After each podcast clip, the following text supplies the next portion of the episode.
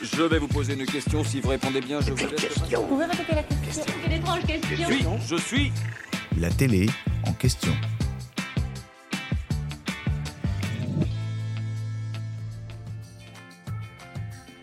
Le samedi 16 décembre, elles seront 30 sur la scène du Zénith de Dijon.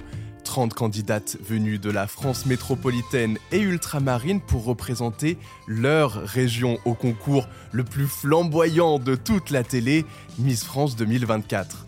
Comme lors de chaque édition, depuis 28 ans, Jean-Pierre Foucault sera aux commandes de ce rendez-vous diffusé sur TF1. C'est lui qui aura notamment la charge d'annoncer aux jeunes femmes qui sont les 15 demi-finalistes dont le nom a été retenu pour poursuivre l'aventure. Et oui, le public n'a pas son mot à dire dans la première partie de la soirée. Les candidates vont toutes défiler les unes après les autres sur un seul thème, la boîte à musique des Miss. On les verra dans des robes à tulle fluo, comme à l'époque de Madonna, Lio ou Cindy Lauper.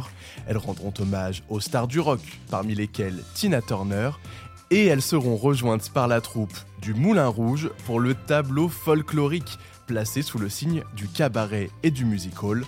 Après cela, place à l'annonce des 15 dernières prétendantes à la couronne.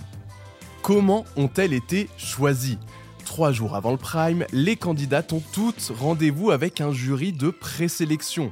Face à elles, 11 personnes. On retrouve par exemple Cindy Fabre, la directrice du concours, Frédéric Gilbert, le nouveau directeur général de la Société Miss France, ou encore d'anciennes reines de beauté élues les années précédentes.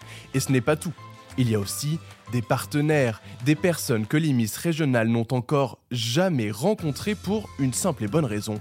Les téléspectateurs qui votent à la maison, eux non plus, ne connaissent pas les candidates.